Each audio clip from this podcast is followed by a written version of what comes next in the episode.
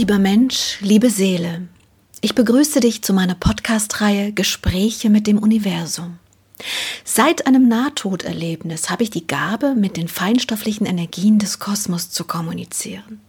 Dies geschieht in einer Form tiefer Meditation, in der ich bestimmte Wesenheiten der jenseitigen Welt bitte, mit mir in Austausch zu treten. Als einer der ersten Jenseitskontakte zeigte sich mir mein alter Freund und Lehrer, Freund der Indianer, und es ist mir jetzt hier eine große Freude, dir nun diese Gespräche als Ergänzung zu den Büchern auf diese Art und Weise zusätzlich nahezubringen. So, mein lieber Freund und Lehrer, ich bin bereit für die nächste Session. Ich bin gespannt, wo du mich heute wieder hinführst. Wir werden nun die Weiten des untersten Bereiches besuchen mit unserem Geist. Der unterste Bereich der lichtlosen Bereiche ist der dunkelste und schwerste Bereich. Ei, ei, ei. Schwer im Sinne der Kräfte, die sich dort auffinden. Was meinst du mit Kräften, die sich dort auffinden? Wir reden doch mit Sicherheit wieder von Seelenbruchteilen. Das heißt, man macht diese Seelenbruchteile aus. Oder was macht diese Seelenbruchteile aus, die sich in dieser untersten Ebene, in diesem untersten Bereich befinden? Und vor allem, wie sieht es dort aus? Wenn du dir schwere, bewusstlos wirkende Teilchen vorstellst, dann beginnst du zu verstehen, wie dieser Bereich aufgebaut ist. Ja. Hier befinden sich demnach nicht nur Hoffnungslosigkeit und Leere, sondern auch noch Schwere in den Energiefeldern der Seelenbruchteile. Wenn du dich nun mit deinem Geist auf diesen Bereich konzentrierst, so wirst du eine ganz andere Energetik treffen als die bisherige. Ich versuche es. Moment. Gehe erneut durch die Wand der Felder hindurch und bewege dich, wenn du kannst, weiter und weiter. Okay, das stimmt, ich merke es. Es wird schwer, extrem schwer, sehr schwer. Jetzt tut mir schon wieder mein Herz weh. Es wird immer schwerer, sehr unangenehm. Es zieht richtig nach unten. Was mich jetzt aber interessiert, ist, diese Energetik ist doch eigentlich etwas, das ich hier vom inkarnierten Zustand auch schon kenne. Von der Anziehung, die ich im Erdmagnetfeld spüre. Wieso gibt es ein derartiges Empfinden in der feinstofflichen Welt? Sehr schön hast du das erkannt. Es ist diese Schwere, die ich benannt habe.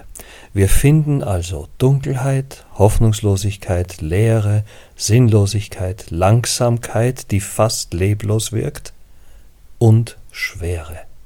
Und ich empfinde Traurigkeit. Ja, sie ist auch eine Schwingung dieser Ebene und der Energien in ihr. Hm. Aber was am bemerkenswertesten von all diesen Charaktereigenschaften des Bereiches ist, ist die Festigkeit. Fast undurchdringlich, fast wie aneinander klebend, fest wirken die Seelenbruchteile hier. Und doch ist es dennoch anders, ganz anders, als du es in der Körperlichkeit kennst. Immerhin ist dies ein feinstofflicher Bereich und derartige Festigkeit im feinstofflichen Bereich Mhm. ist immer noch feinstofflicher als deine grobstoffliche Welt, in der du dich gerade befindest. Meine Informationen, die ich über diesen Bereich habe, sind sehr vielfältig. Manche Wesenheiten informierten mich darüber, dass es in diesem Bereich kein Bewusstsein mehr gibt. Es sind so gesehen die Bewusstlosen. Doch andere wiederum informierten mich darüber, dass der Teil der Seelen, welcher sich hier befindet, nur in der Frequenz einer Art Aufbewahrung sich befindet. Sie sind durchaus noch mit Bewusstsein erfüllt, aber in einem sehr, sehr schläfrigen Zustand. Aber das ist doch dann ähnlich dem, wie sehr viele Seelen im Körper wahrnehmen. Also die Seelen selbst, wir reden nicht von Bruchteilen, die auch oft sehr schläfrig wahrnehmen. Unbewusste, fast schläfrige Seelenenergien. Ja, das ist richtig. Aber dennoch seid ihr sehr beschäftigt mit Aufmerksamkeiten in unterschiedliche Richtungen. Diese Seelenbruchteile befinden sich nur in einem einzigen Zustand, ohne Ablenkung, ohne irgendeine Art Konzentration auf irgendetwas. Sie sind ausschließlich so. Ich möchte damit sagen, dass ihr allenfalls diese Bruchteile in euch tragt, aber letztlich nicht nur aus derartiger Energie besteht. Diese Energie dort ist aber nur so. Okay, also ich bin mit meiner Aufmerksamkeit jetzt noch weiter in diesen Bereich hinein. Es ist, als würde sich alles in mir verkrampfen und mir fast die Luft zum Atmen nehmen. So krass zieht sich alles zusammen. Es tut fast weh, als würde mein Körper sich verkleinern auf die Größe von einer Maus. Und mhm. ja, es ist furchtbar schwer, als hätte ich tausend Kilo Blei an meiner Seele hängen. Echt schwer. Das ist furchtbar, um das in irgendeine Wertung zu geben. Meine Wahrnehmung der Kräfte in diesem Bereich ist sehr ähnlich. Doch ich empfinde auch Wut. Wut? Du? Echt? Ja. Wut auf das Geschehene. Aber Wut hat schon wieder etwas mit Bewusstsein zu tun, gell? Wut ist eine gewisse Emotionalität und erschafft auch eine Art Kraftbündelung. Ja, aber ich finde die Beschreibung nicht ganz treffend. In jedem Fall ist es eine andere Art, eine etwas aggressivere Art der Verzweiflung. Wenn du dich an die Energien aus der ersten Ebene des lichtlosen Bereiches erinnerst, mhm. Dort war keine derartige Emotionalität vorhanden. Mhm. Hier, im Abstand und in Trennung empfunden, scheint auch eine Emotionalität wie Wut und Gram zu existieren. Interessant, dass auch du solche Frequenzen noch empfinden kannst. Mhm. Es ist so furchtbar unangenehm. Wenn ich da mit meinem Geiste hinreise und das nachempfinde, dann ist es echt, als würde mir gleich schlecht werden, als würde mir schwindlig sein. Ich kann nicht atmen, nichts sein. Ja. Ganz, ganz unangenehm. Wahnsinn. Und Kopfschmerzen kriege ich jetzt auch. Furchtbar unangenehm ist das. Ja, sehr gut erkannt, liebe Schülerin. ich muss noch mal ein bisschen zurücklenken wenn die Energien hier in diesem Bereich wie fest aneinander geklebt wirken, mhm. also verfestigt, dann müssen sie doch einmal mehr einander wahrnehmen. Nein, müssen, liebes, müssen schon gar nicht. Mhm. Und ohne Kraft und mit sehr, sehr wenigem Bewusstsein, welches zusätzlich auch noch getrübt ist, dem Zustand von Bewusstlosigkeit nahe, nehmen sie einander nicht wahr. Okay, aber selbst wenn sie sich nicht wahrnehmen, müssten sie ihre, sich doch, müssten doch ihre Felder rein energetisch einander spüren. Nein. Warum? Weil sie so wenig Kraft haben. Schon interessant, dass es in der Feinstofflichkeit einen Bereich gibt, der so ähnlich der grobstofflichen Wahrnehmung scheint. Das hätte ich jetzt nicht gedacht. Ist denn dieser Frequenzbereich sehr nah in unserer irdischen Frequenz? Nein, gar nicht. Gar nicht. Hm. All diese Bereiche sind nicht mit den irdischen Zuständen zu vergleichen. Es ist und bleibt außerkörperlich in jeder Hinsicht. Also kein Magnetismus oder so eine Art, keine, keinerlei Geomagnetismus, keinerlei irgendwas, das diese Felder irgendwie andersweitig formt oder beeinflusst und nicht einmal sie selbst erschaffen, irgendeine Art Umfeld oder eine Komponente. Nein, gar nicht. Also ich empfinde es bis jetzt als den unangenehmsten Bereich. Heißt das, dass in diesem Bereich die schweren Energien kommen? Also kann man sagen, die schwermütigen? Ja. Und ich würde es sogar noch anders beschreiben. Die Seelenbruchteile, welche Sinnlosigkeit, Sinnleblosigkeit und manche sogar Selbstaufgabe empfinden. Oh Mann, ja, das ist tatsächlich furchtbar traurig. Selbstaufgabe, das ist, als wären die, dass die Teile, die sich am liebsten selbst umbringen möchten, also Energien, die sich selbst vernichten möchten. So ist es. Das ist furchtbar. Aber sag mal, das bringt mich zu der Frage, ob das überhaupt möglich ist. Wir haben in den oberen Frequenzbereichen festgestellt, dass es die Meister des Lichtes gibt, die dann ihre Individualität relativ aufgeben, wenn sie sich zu einer Mutterseele dehnen, also vergrößern.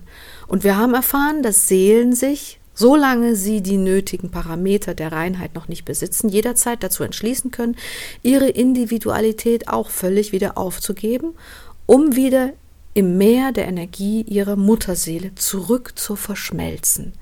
Wie ist das jetzt hier? In den oberen Frequenzbereichen wurde alles immer wieder dehnbarer, flexibler, heller und offener, solange bis die Energie nicht immer, aber auch eine Mutterseele geworden ist. Hier wird es jetzt immer fester und enger, schwerer. In den oberen Frequenzbereichen haben die Seelen Energiekraft ihres freien Willens sich geweitet und können einen Zustand erschaffen, einen neuen Zustand erschaffen. Können diese Energien jetzt hier unten auch beschließen, dass sie sich so weit zusammenziehen, dass sie jegliches Bewusstsein verlieren? Also genau das Gegenteil von dem anderen Zustand in den oberen Ebenen? Geht das? Nein. Das ist interessant. Wieso geht das nicht? Weil Energie nicht vergehen kann. Hm. Diese Kräfte, welche sich dort aufhalten, müssen weiter wandeln. Sie können die Gesetze nicht verwandeln, in welcher alle Energie immer erhalten bleibt. Sie können aber sich selbst wandeln. Ja, Wahnsinn. Ich verstehe, ich verstehe deren Desaster. Hm. Sie wollen eigentlich nicht mehr sein, das empfinden sie zumindest so. Mhm. Sie haben so wenig Energie, dass sie auch keine Seinskraft, Seinsfreude oder irgendeinen Sinn in der Art des Seins überhaupt noch erkennen können. Ja. Und sie haben vielleicht nicht einmal mehr Kraft zu erkennen, dass sie ja nur wandeln müssten. Wenn du den Kosmos verstanden hast, so weißt du, dass es immer eine Flamme des Bewusstseins in den Energien gibt. Hm. Der Tod des Bewusstseins ist nicht wirklich möglich. Hm. Bewusstlosigkeit bedeutet nicht den völligen Verlust des Bewusstseins, sondern ähnlich wie in euren Körpern eine Art Vernebelung mhm. und Verunreinigung der Energie. Ja, das verstehe ich. Dann sind diese Seelenbruchteile hier also die verunreinigsten Teile. Aber wie werden die wieder rein? Das werden wir separat in den nächsten Kapiteln erörtern. Merkt dir nur eines. Hier befinden sich die kraftlosesten und bewusstlosesten Seelenbruchteile auf dieser Reise. Sie können aber alle auch immer wieder wandeln. Ausschlaggebend ist dabei die Arbeit der Seele. Ach, du meinst, wenn die eigentliche Seele, also die Heimat dieser Seelenbruchteile, beginnt zu reinigen, dann macht das auch was mit den Seelenbruchteilen? So ist es. Ah ich verstehe. Ich verstehe den Ansatz. Dann gehen wir dort ein andermal noch tiefer rein. Gut, verstehe. Aber ich wollte jetzt noch mal fragen, haben wir jetzt sechs oder sieben dieser unteren Frequenzbereiche? Sieben, gell? Also, weil ich habe nur sechs gezählt. Wenn du die Wand als einen Bereich ansiehst, sind es sieben. Und die Wand ist ein Bereich? Aber natürlich. Mm es ist ein sehr wichtiger Bereich der unterschiedlichen Frequenzeinteilungen. Dann ist die Wand eigentlich die vierte Ebene, der vierte Bereich. So ist es. Ach, aber sie ist nicht so groß wie eine ganze Ebene. Nein, aber sie ist eine Eigenart der Frequenz. Ja, stimmt, macht Sinn.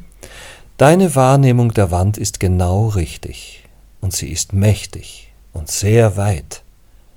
Dadurch entsteht eine Art Bereich. Mhm.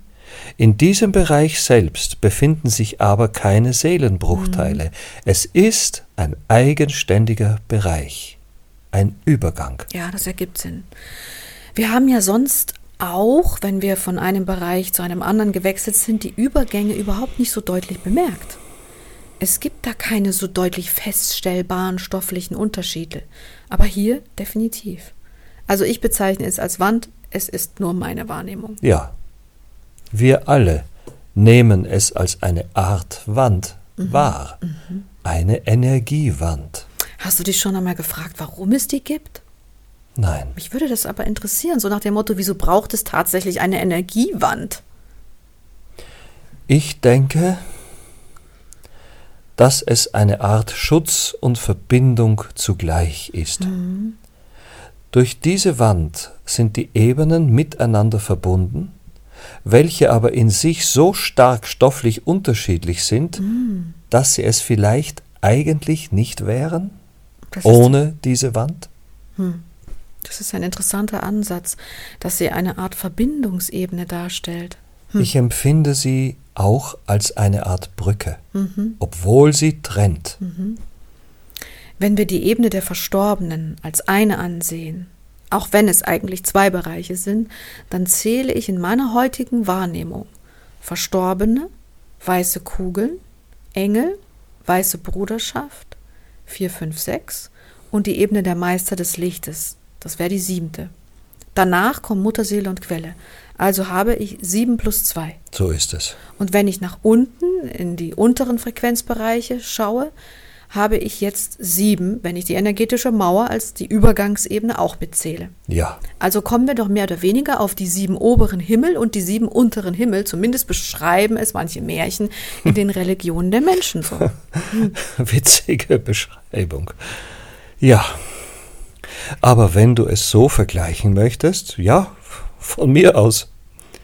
Ich mag derartige Beschreibungen und Wertungen, wie du ja weißt nicht so sehr. Ich weiß, aber irgendjemand hat einmal angefangen, die Menschen mit diesen Geschichten zu betäuben. Mhm. Und wie für kleine Kinder hat man dann zum Beispiel Geschichten über den Himmel, die Hölle, das Fegelfeuer und was weiß ich nicht was alles geschrieben.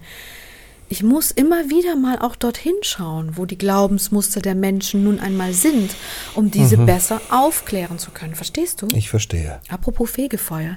Welcher von diesen Bereichen war dann jetzt das Fegefeuer? Wenn wir das so sagen können. Okay, du Silvia. schüttelst den Kopf. Das magst du gar nicht, gell? Nein, Liebes. Okay, ja, ja, ja, ja. Also, sagen wir so, nicht in diesem Buch. Hm. Ja? Wir haben derartige Begrifflichkeiten schon benutzt, um zu anderen Themen besseres Verständnis aufzubringen. Aber in derartig forschenden und reinen Betrachtungsweisen haben diese Bilder nichts zu suchen, Silvia. Mhm. Bleib bitte immer in deiner Neutralität ohne Wertungen. Glaubst du, dass du das kannst? Mhm. Gut. Das ist mir sehr wichtig. Und das ist generell sehr wichtig. Raus aus diesen falschen Geschichten mit den falschen Glaubensbildern, mit den falschen Interpretationen. Ja. Raus! Die Ansätze mögen oftmals ähnlich wirken, aber die Umsetzung ist so falsch weitergegeben und so falsch interpretiert worden, dass es eine der wichtigsten Aufgaben dieses Werkes ist, diese zu eliminieren, Verstehst du mich? ja. Zu eliminieren, Silvia, vollständig zu eliminieren und zu entfernen, als hätte es sie niemals gegeben. Mhm. Wir müssen diese falschen und verzerrten Informationen korrigieren auf das, was ist, nicht mehr und nicht weniger. Ja. Und das ist Aufgabe und Sinn dieses Werkes. Ich weiß, du hast recht, okay. Ich möchte noch einmal ganz kurz zu der Ebene, zu dem Bereich, in dem wir gerade sind, der unterste, der unteren. Dieser tiefe untere Frequenzbereich, in dem mir jetzt schon wieder extrem schwindelig wird. Es ist sehr unangenehm und furchtbar dort. Aber ich muss die Frage stellen, ich entschuldige, ich muss es, weil wenn du aufklären möchtest, lieber Freund, dann musst du auch um der Aufklärung willen manche Fragen einfach beantworten, auch wenn es dir vielleicht nicht so gefällt. Ja. Aber die Menschen beschreiben die unteren Bereiche als Hölle. Sie beschreiben, dass es dort eine Art Bewusstsein gibt. Dieses Bewusstsein nennen sie Luzifer, Teufel. Ich habe bei meinen An ganzen Forschung mit dir hier nicht einmal ansatzweise ein derartiges Bewusstsein kennengelernt, das auf dieses Märchenbild passen könnte. Ich kann mir vorstellen, dass die Menschen damit meinen, und ich forme es zu einer einzigen Frage. Kann es sein, dass sie alle Energiefelder dieser sieben energielosen Ebenen einfach meinen und in der Folge daran glauben, dass diese Gesamtenergetik eine Art Gesamtbewusstsein besitzen könnte, welches dann wiederum in personifizierter Form als Luzifer bezeichnet wird? Ja, sehr klug gefragt. und bitte wisse, dass ich dir niemals böse bin für deine Art zu fragen. Du verstehst mich? Ja. Du fragst sehr genau, detailliert und liebevoll gemeint. Du möchtest wirklich tiefes Verständnis schaffen, das ist ehrenwert. Und ich bewerte es allenfalls als sehr positiv. Doch, um nun deine Frage zu beantworten. Ich vermute auch, dass diese Menschen, welche um die unteren Frequenzbereiche wussten, es aber dann verzerrt haben, die Bildung eines derartigen Einheitsbewusstseins für möglich halten oder hielten. Aber es ist ganz einfach nicht möglich, Silvia. Es ist nicht möglich. Ja. Es ist ein Märchenbild für Kinder. Denn rein energetisch gesehen haben diese Energiefelder keine Verbindung zueinander. Sie sind in sehr schwachen Energiezuständen und dabei sehr verunreinigt und bewusstlos. Selbst die Felder, welche beispielsweise in der Ebene der Lehre in eine Art Gruppenbildung zueinander finden, können niemals ein einziges neues großes Bewusstsein entwickeln. Das ist ganz einfach nicht möglich. Denn die eigentliche Heimat dieser Seelenbruchteile sind ihre Seelen. Ja. Es müsste zu einem Zusammenschluss all dieser gebrochenen Seelen kommen, um dann auch diese Bruchteile zu etwas zu formen. Aber das wird jetzt sehr kompliziert und lenkt völlig ab. Ja. Es ist pure Fantasie. Meine Antwort ist ganz klar.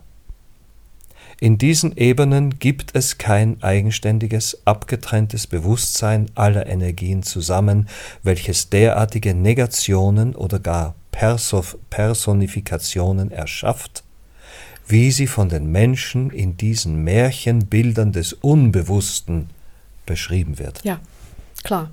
Also lange Rede, kurzer Sinn. Der Kosmos wird von der Quelle gespeist und es gibt Frequenzbereiche, in denen auch mal nicht so viel Energie herrscht. So ist es. Aber selbst die Frequenz, diese Frequenzbereiche beheimaten bestimmte Energien, nämlich Seelenbruchteile. Ja. Aber ein zweites Bewusstsein, ein eigenständiges, großes Bewusstsein der dunklen, der lichtloseren Ebenen, kann es gar nicht geben, weil es eine derartige Abspaltung des eigentlichen Bewusstseins aus der Quelle nämlich gar nicht gibt. Erlaubst du mir einen Scherz? Von mir aus. Luzifer wird uns verzeihen, dass es ihn nicht gibt. Aber um auf deinen Satz zurückzukehren, sehr schön formuliert, Liebes. Genau so ist es. Die Quelle ist die Kraft allen Seins, und aus ihr begeben sich diese Energien in die unterschiedlichen Frequenzbereiche in vielerlei Art. Aber eine Entkopplung, eine Trennung der Energien aus diesem Kreislauf und damit ein eigenständiges System erschaffend, ist nicht möglich. Ich habe davon in unseren Ebenen nichts gesehen, nichts gehört und niemals etwas erfahren. Selbst die dunkelsten, bewusstlosesten und schwersten Energieteile sind letztlich immer noch Teil der Urquelle und mit ihr auf unterschiedliche Art und Weise verbunden. Ein eigenständiges Bewusstsein, welches von dieser Quelle abgetrennt wirkt und abgetrennt Bewusstsein entfaltet, ist nicht möglich. Interessant, dass die Menschen trotzdem derartig mächtige Bilder erschaffen. Ich meine, das ist schon bemerkenswert. Man könnte jetzt fragen, wenn es doch so gar nicht existiert, warum ist es dann so präsent in der Welt der Menschen?